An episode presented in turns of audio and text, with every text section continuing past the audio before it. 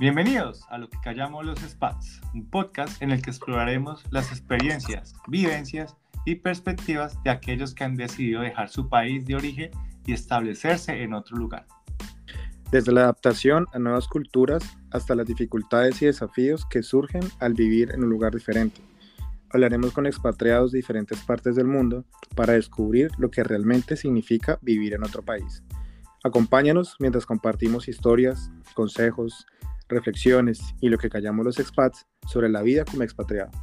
Recuerden seguirnos en redes sociales arroba lo que callamos los expats y mantenerse actualizados.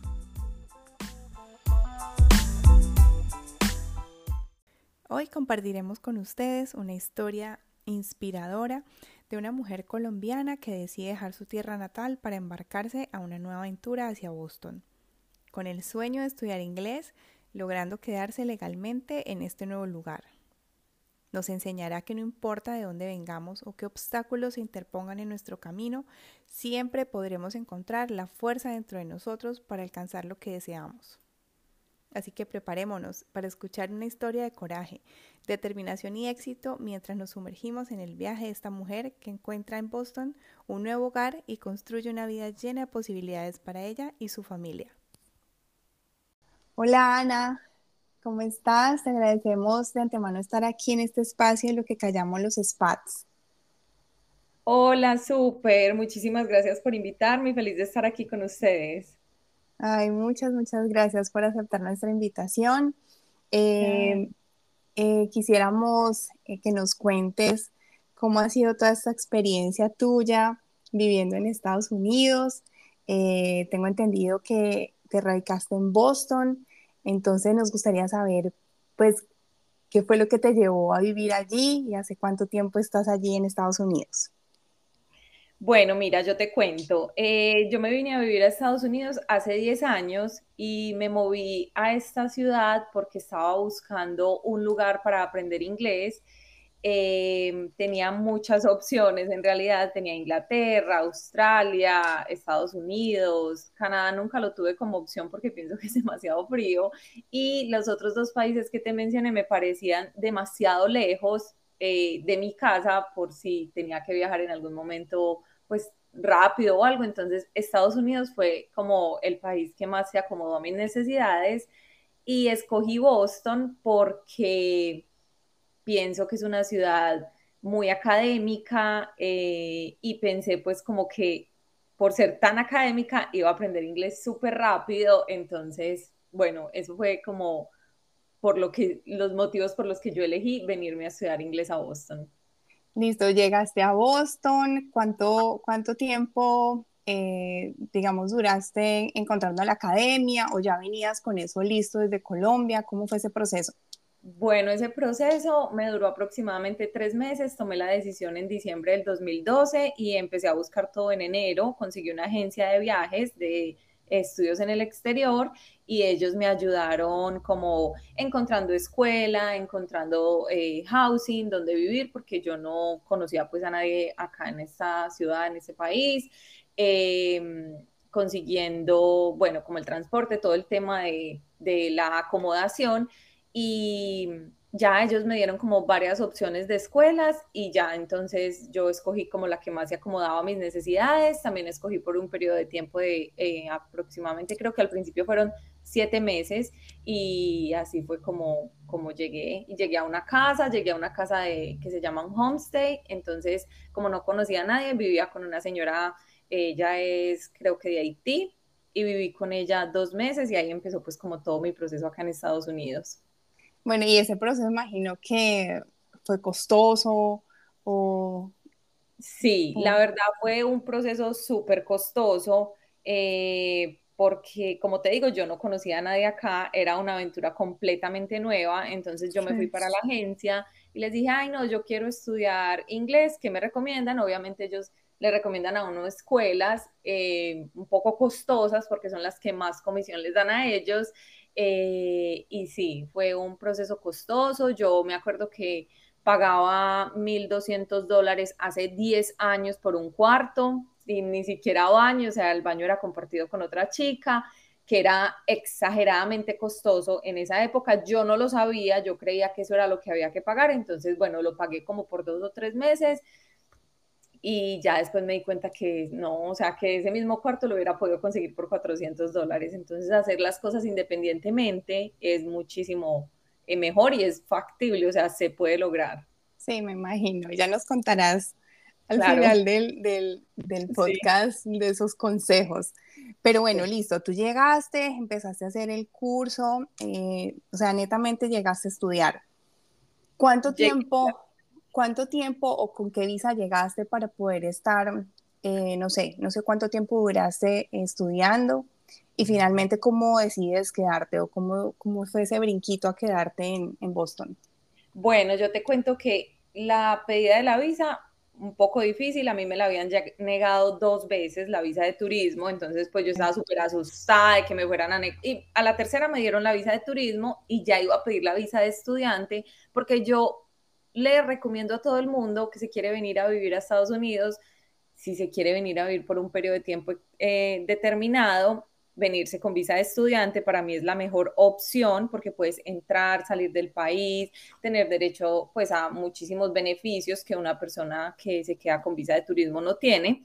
Eh, entonces, bueno, fui, pedí la visa de, de estudiante y me la dieron por cinco años. Hay gente que se la dan por un mes, por siete meses, por un año, dependiendo de lo que dure el curso. Afortunadamente me la dieron por cinco años y estuve con la visa pues vigente por cinco años, a pesar de que el curso duraba siete meses, ya después extendí el curso, le dan a uno un formato que se llama, eh, esa es la visa F1, pero le dan a uno un formato que se llama I-20, entonces lo puedes renovar si te quieres cambiar de escuela a escuela y no hay ningún problema. O sea, tú duraste siete meses estudiando en, el, en, en ese instituto y a los siete meses renovaste y ahí mismo pediste la visa de de residencia, ¿me decías? No, no, a los, eh, me dieron la visa por cinco, la visa de estudiante me la dieron por cinco años. Entré al instituto, duré siete meses e inmediatamente me cambié a uno muchísimo más económico que se llama, es un community college, que los community college en Estados Unidos, en cualquier parte que estés, eh, son muchísimo más económicos. Entonces solamente transferí la visa a decir que estaba estudiando en ese college para seguir eh, pues con un estatus legal y vigente. Ah, ok, perfecto. Entonces terminaste tus estudios en dos años aproximadamente. Bueno, la academia de inglés la terminé en siete meses, luego me estudié en otras seis meses y como yo quería seguir vigente en el país, entonces me transferí a otro instituto eh, que era muchísimo más económico, o sea, no puedo decir que demasiado, demasiado económico, todavía existe el instituto, y con ellos pude tener... Em, seguí con visa de estudiante y por cada programa que hacía podía hacer una práctica. Y ahí fue donde yo pude trabajar y estudiar al mismo tiempo. Entonces nos contabas que duraste siete meses eh, estudiando y se alargó este proceso. ¿Cuánto realmente te llevó a aprender inglés? Que tú digas, ya, me puedo lanzar un trabajo. Eh, yo digo que depende de muchos factores. En mi caso, yo digo que me demoré más o menos un año, o sea, yo tenía muy buena gramática porque era, en español yo soy súper extrovertida, pero en inglés me volví súper penosa, me daba pena hablar con la gente, quería tener un, un, léxico perfecto y eso es casi que imposible, el consejo que yo le doy a la gente que viene, eso es casi que imposible, pero se puede mantener una conversación si a uno no le da pena. Entonces yo después del año yo ya era capaz y se puede lograr mucho antes, depende de cada persona y del nivel de pena que uno maneje, porque yo digo que si te puedes ir para un, a un centro comercial, a cambiar un pantalón, a comprar algo y tratar de hablarlo, eso te ayuda demasiado. Entonces, para mí, yo digo que por ahí en un año yo ya tenía un, un nivel bueno para hablar eh, y lo hubiera podido tener antes si hubiera dejado la pena, porque el, pues, el instituto en el Community College que estuve me, me enseñó demasiado. Ya, no, pues, pues genial porque es muy difícil a veces quitarse esa pena. O sea, uno no, no, no sabe cómo quitar esas barreras del, del lenguaje. Y pues con el inglés y con todos los idiomas, uno al no ser nativo, pues obviamente nunca va a ser perfecto, ¿sí? Siempre, estás, siempre estás en continua mejora. Y bueno, ya decides quedarte entonces en Boston y empiezas un trabajo, ¿cómo es esa vida? ¿Sigues con esa misma visa? Entonces, bueno, decidí quedarme en Boston y para poderme quedar en Boston, obviamente tenía que trabajar, ya me estaba gastando todos mis ahorros de Colombia, entonces, sí, o sea, traducir el peso al dólar, o sea, necesitaba trabajar eh, y tampoco, también lo quería hacer, hacer como de una manera legal porque me daba demasiado susto hacerlo de otra manera, entonces encontré un instituto que todavía está acá y es un instituto extremadamente económico y que te brinda la posibilidad de, bueno, tener tu visa de estudiante y al mismo tiempo te deja hacer como unas prácticas empresariales, un internship o algo que se llama acá CPT, que mm, es, es, Curricular Practical Training y puedes hacerlo por año. Entonces con ellos yo hice tres años de educación y por cada año yo podía trabajar. Entonces eso me ayudó exagerado, pues como a trabajar, trabajaba en una empresa de construcción, haciendo una cosa completamente diferente a lo que yo había hecho en Colombia, pero bueno, necesitaba como que me quería quedar, me quería quedar, estaba súper bien acá, me encantaba el país, la cultura, muchas cosas, entonces pues como había que hacer lo que había que hacer para poder lograr lo que yo quería, entonces bueno, me quedé y me quedé en ese instituto eh, de inglés y ahí pues como que pude trabajar y estudiar al mismo tiempo. No, y, de eso se trata porque también el trabajo te da la oportunidad de, practicar y lanzarte más con el inglés y, y estar rodeada con gente todo el tiempo, eh, conversando. Entonces eso ayuda muchísimo siendo un país de habla inglés, ¿no? De, total. Extranjera, sí. Entonces eso pues eh, era como tu enfoque quedarte y, y, y trabajaste para ello y cómo eh, de alguna manera lograste homologar tu carrera con la que venías en Colombia, en Estados Unidos o, o seguiste, digamos, con otros tipos de trabajo. Bueno, como yo quería en realidad trabajar en lo que yo había estudiado, a mí me encanta el mercadeo y estaba trabajando en contabilidad, con números, o sea, algo que no era lo que yo quería, yo dije, me tengo que proponer a validar mi carrera acá, a homologar la carrera, a ver de qué se trata, porque quiero hacer una, mi carrera acá como en mercadeo. Entonces empecé a averiguar y encontré un instituto que es bueno, no es un instituto, es una empresa en la que tú llevas tus notas de Colombia o de cualquier país y llevas el currículum que tú quieras estudiar acá en cualquier universidad. Ellos como que lo cruzan y al cruzarlo se dan cuenta de las materias que son las mismas acá, son exactamente iguales en Colombia, entonces como que las cruzan y las cancelan y te quedan pues sobrando como ciertas materias. Ahí fue donde yo decidí, yo decidí al principio yo pensaba, no, tengo que estudiar una, una carrera, un pregrado para poder tener algo acá en Estados Unidos y en realidad eso es falso. Puedes estudiar una maestría o un diplomado o una carrera o una associate, como lo llaman acá, que es un poquito más avanzado del pregrado y con eso ya puedes tener como un título en tu hoja de vida y en realidad lo que ellos hacen es que cruzan las materias, por ejemplo, a mí para la maestría me valieron seis materias de las que había visto en Colombia, me hubieran podido valer un poquito más, pero esa es como hasta cinco años de historia y como ya llevaba cinco años de graduada, me valieron solamente unas cuantas. Pero en realidad no tienes que estudiar un pregrado, no tienes que estudiar una carrera completamente nueva desde cero, puedes estudiar una maestría o algo un poco más avanzado de tu pregrado sin necesidad de homologar o, tener que volver a hacerla. Sí, y quizás aplica para todas las, las carreras. Sí, sí, estuve hablando con una chica en estos días, ella está en Texas y me dijo exactamente lo mismo, Ana, quiero eh, como hacer una maestría acá, ¿qué debo hacer? Y ella misma fue y consiguió el mismo instituto que yo te dije que yo lleve mi, mis notas acá, ella también lo hizo en Texas y también le valieron, le cruzaron las dos currículums y le dijeron, listo, te quedan faltando estas, no sé, seis, siete materias para que tengas un grado válido acá en Estados Unidos. ¿Y qué tan costoso es esa validación o esas maestrías? Cuando yo lo hice, eso fue hace 10 años, eh, a mí me costó 300 dólares y yo le pregunté cuánto le iba a costar a ella, pues como para tener el dato actualizado y le va a costar 700 dólares pagó ella. En este año. Este, este año, sí. En la misma institución. Sí, correcto. pero 700 por toda la validación. Por toda la validación, o sea, como por todo el review, te revisan todo el currículum y eso es lo que vale 700 y ya te dicen, listo, estas materias equivalen a estas en Estados Unidos y te quedan faltando estas. Oh, genial. Sí, hay muchas opciones. No, demasiadas. Y a veces como que carecemos del ese conocimiento y pensamos que, por ejemplo, hay que volver a hacer una carrera desde cero o porque no sabemos, porque no tenemos como ese conocimiento de que en realidad hay muchas maneras de poder estar acá económicamente, más, pues, más baratas y poder también trabajar, poder, hay muchas maneras de estar. Sí, y, digamos que mm, eso que tú mencionas, eh, de todo este proceso netamente educativo por el que tú llegaste a Estados Unidos, veo yo que es una de las mejores maneras para llegar y establecerse en Estados Unidos. Sí, completamente, completamente. Y además si estás en Estados Unidos y te quieres quedar, quieres, estás con una visa de turismo, eh, si estás, si tu visa, cuando uno entra a Estados Unidos le dan un permiso y le dicen, a pesar de que usted tiene su visa por cinco años, le vamos a dar una estadía de seis meses, así sea que usted venga por 15 días.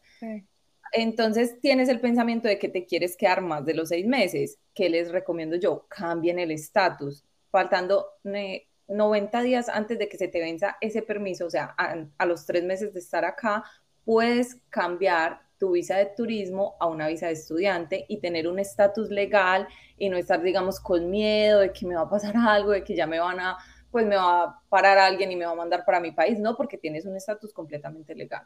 Sí, obviamente tienes que entrar a estudiar, tener también tus, tus, recursos para mantenerte allí un tiempo pero es el esfuerzo lo que vale la pena y lo que a futuro vas a ver como fruto de él. Totalmente. Y no quedarse de una manera como indocumentada, que de todas maneras no es fácil para manejar, para, pues la ciudad que yo estoy es muy chévere en ese sentido, pero igual no deja uno de tener como algún sustico de que, ay, no tengo mis papeles al día. Entonces, sí, es un, es, para mí es la mejor manera venirse con visa de estudiante o cambiar el estatus estando acá. Ya, genial. Listo, y ya tú terminaste tus estudios, homologaste y ahora estás trabajando. Sí, estoy trabajando para una empresa, bueno, eh, estuve trabajando, como te digo, en contabilidad por mucho tiempo y como pegada en esa área, pegada, pegada, porque como mi hoja de vida no se actualizaba y siempre estaba en contabilidad, entonces me llamaban recruiters y me decían, ay, tenemos una posición de un accountant en no sé dónde, o un office manager no sé dónde, y yo, no, pero es que yo no quiero hacer eso más, yo quiero continuar mercadeo, no, pero es que no tienes nada de mercadeo. Y yo, bueno, yo hacía cursos en Google, yo hacía cosas, pero eso no era tan válido, entonces empecé a hacer la maestría y una amiga que ya lleva mucho tiempo acá me dijo, necesitas hacer una práctica, necesitas hacer una práctica y así sea gratis. Y yo no, pero yo cómo voy a regalar mi trabajo, o sea, yo no me veía haciendo mi trabajo de gratis. Y te lo juro que eso fue lo que me abrió a mí las puertas a todo lo que yo digamos, tengo en este momento profesionalmente, porque sí, encontré mi primera práctica, no me la pagaban, fueron, eran tenía que ir tres días a la semana, ni siquiera me valían una materia en la universidad, o sea, era muy triste, pero obviamente yo estaba aprendiendo, lo iba a poner en mi hoja de vida, ya tenía que había trabajado en una oficina en Boston, en mercadeo, y para que, vamos a hablar boas, pero eso a mí me impulsó exagerado. Cuando yo apliqué a esta empresa en la que estoy, yo entré como intern y apliqué, ellos vieron mi hoja de vida, vieron que tenía un intern en mercadeo ya había hecho un internship en mercadeo y eso fue lo que me ayudó a estar acá en este momento. No, súper, súper. Y qué buen consejo el de tu, el tu amiga. Sí, no, y mi esposo también me lo decía, y yo les decía, pero es que yo no quiero, yo no quiero regalar mi trabajo. No sabes lo que eso era lo que me, o sea, ya. Lo que te debe impulsar. Sí, yo le digo, haga un internship gratis, regale, haga un voluntariado, regale el trabajo, hágalo, hágalo, póngalo en la hoja de vida. Eso no sé, en los buscadores en LinkedIn, en todo, el buscador se da cuenta qué has hecho, en qué cosas, y eso te ayuda exagerado. ¿Y cómo fue ese primer día, esas emociones del primer día de trabajo? Ese, cómo romper esa barrera también con el inglés, porque a pesar de que ya estabas muy, ¿no? Eh, como muy... ya llevaba cinco años, ella ya llevaba siete años, había parado dos años porque había tenido mi bebé. Sí. Y en mi casa pues solamente es español, porque esa es como la regla que tenemos, español solamente para los niños. Em, entonces, cuando una cosa muy charra que me pasó, el primer día que fui, me dijeron, vas a ir a la oficina, eh, te vas a conocer con alguien que se llama X, no voy a decir el nombre, y ella te va a dar como tu introducción al primer día. Y yo dije, listo, perfecto, no sé qué. Cuando llegué, ella era australiana, que el inglés es inclusive más difícil. Yo no le entendía nada de lo que me decía. Yo era, oh Dios mío, ¿qué voy a hacer? Yo era concentrada y era, ella habló conmigo como tres horas porque me estaba entregando un proyecto, yo no le entendía nada, o sea, yo era así, era mi primera vez después de tanto tiempo, yo era en blanco. Sí, me puedo imaginar, me puedo imaginar esos nervios. Eso fue, tenía tantos nervios que ella me contó que ella había llegado a Boston en medio de la pandemia, ella llevaba cuatro años viviendo en Boston en medio de la pandemia y que para los niños había sido muy difícil, además porque ella había llegado en pleno invierno. Y yo como, o sea, yo he sido súper buena en geografía, pero yo estaba tan nerviosa que yo llegué y le dije, pero ¿por qué? En Australia pues no cae nieve también. Y ella me dijo, no, en Australia no cae nieve. Yo me sentí así como, bueno, como esas bisoñadas de, de nueva, pues. Sí, sí, sí. Sí, pero sí fue, pues bueno, y ya, obviamente ya sigo en conexión con ella y ya hablamos súper bien, pero ese primer día es difícil. No, me puedo imaginar, pero son, son experiencias que uno, uno después las cuenta así, eh, disfrutándolas y, que, y que hay que lanzarse, ¿no?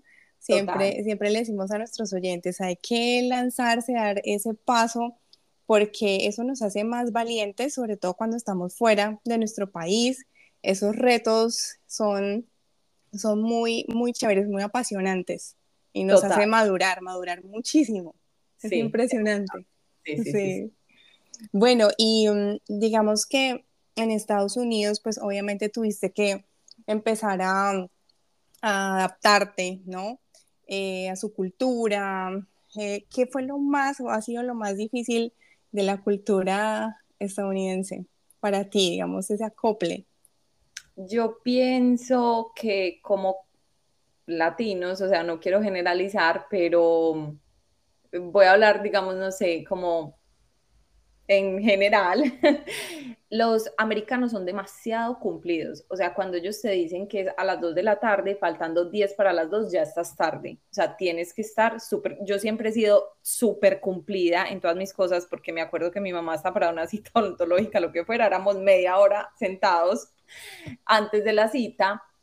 Y digamos que cuando tuve mi hija, eso fue un, un choque, porque obviamente bueno, estaba en una experiencia sola acá, sí tenía a mi esposo, pero no era lo mismo porque no tenía como a mi familia. Empecé a llegar tarde a, muchas cosas porque salía súper encartada y la gente acá es súper, como te digo, súper cumplida. O sea, yo cada que entro a una reunión en Teams con mi equipo, la gente a las 12 en punto, ellos ya están, ya están ahí, ya hay cinco personas conectadas, o sea, es como, es algo como que ellos valoran demasiado el tiempo. El tiempo acá es súper eh, valorado, digamos, es un choque cultural para las personas que, que son incumplidas o que no tienen como esa costumbre, esa disciplina, pues es como, eso también es un súper consejo para los que están llegando, ser puntual, lo valoran aquí exagerado, exagerado.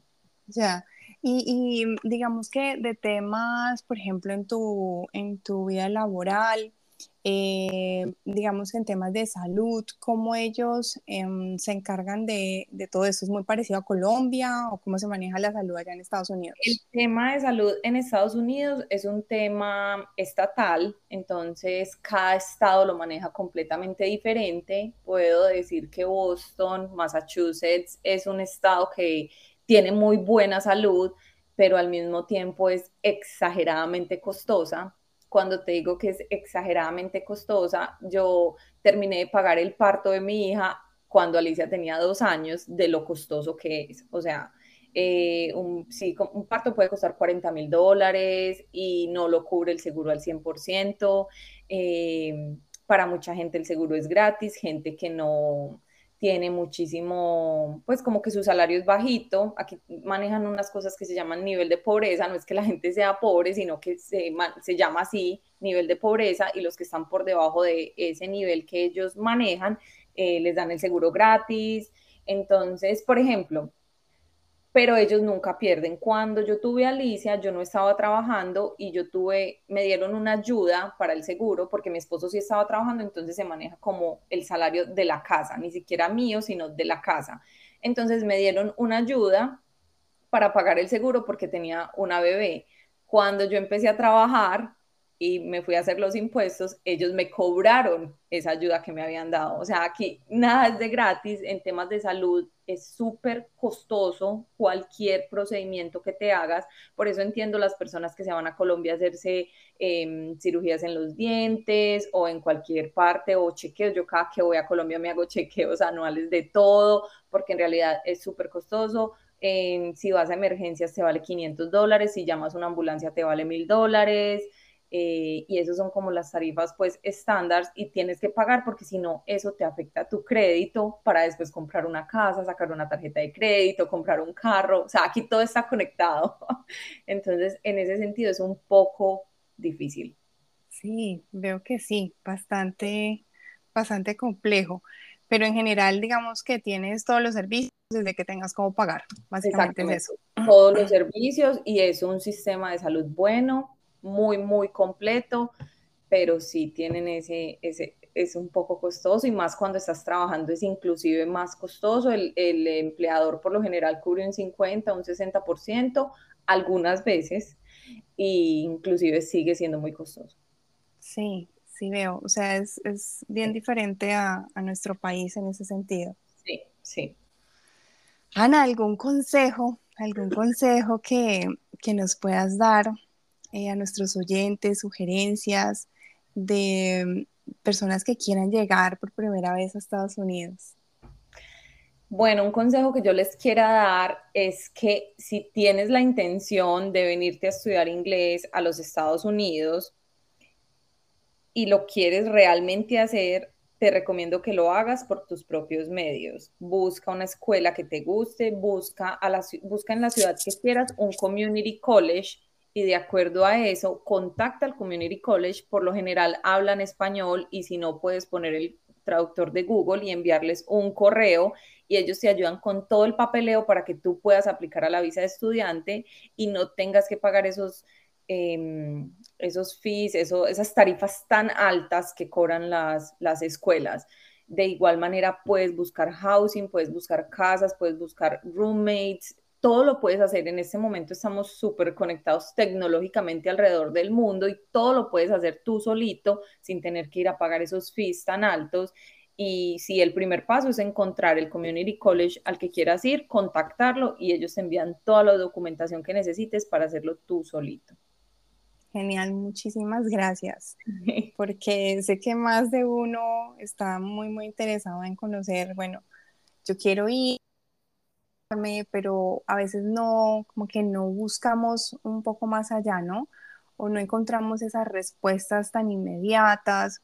Entonces damos un paso atrás o nos vamos a lo fácil. Total. Mm, entonces, y pues entonces como es tan costoso, la gente lo evita.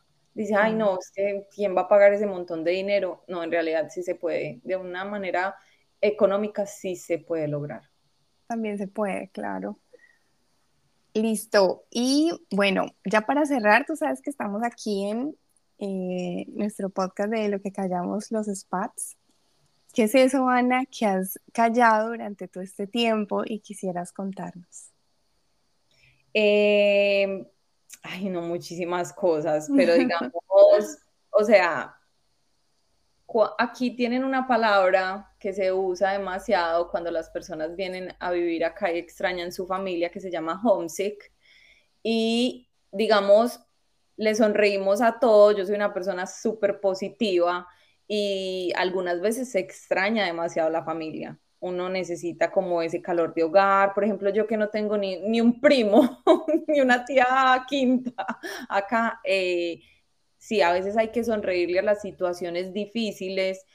Em, y hay muchas situaciones difíciles por las que vas a pasar acá, digamos, vas a vivir en muchas casas, yo por lo general, yo viví en 10 casas en dos años, entonces conocí demasiados roommates, demasiadas historias, buenas, malas, y sí le da uno como ese homesick, o ese sí, homesickness que le da a uno esa nostalgia extrañar a la familia, extrañar la casa, y al mismo tiempo tener que sonreír, tener que levantarte a trabajar, tener que levantarte a estudiar, tener que hacer las cosas para poder lograr tus metas y tus objetivos.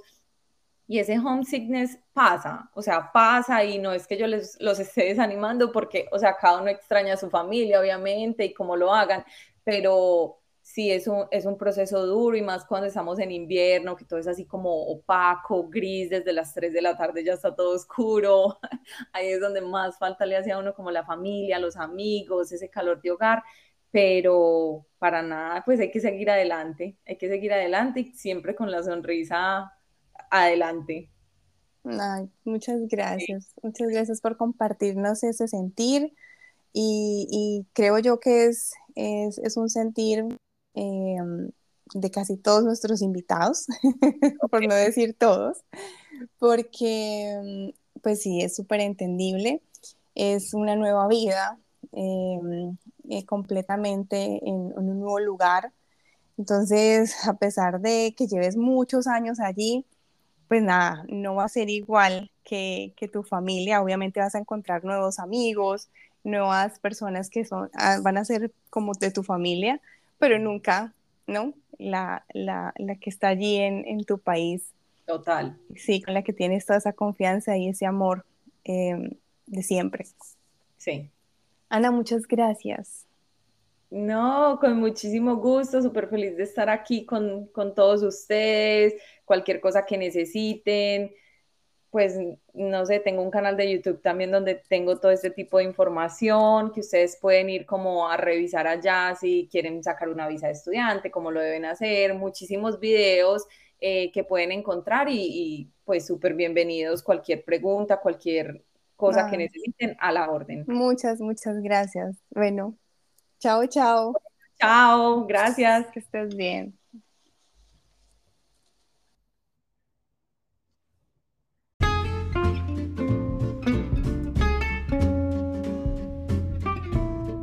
Gracias por escuchar lo que callamos los spa. Esperamos que hayan disfrutado de nuestro podcast y que hayan aprendido algo nuevo sobre la vida como expatriados. Y recuerden, si son expatriados o conocen a alguien que lo sea y quieren compartir su experiencia, no duden en ponerse en contacto con nosotros. Estamos ansiosos por escuchar sus historias. Hasta la próxima y gracias por su sintonía. Síganos en redes sociales como arroba lo que callamos los spa. Síganos.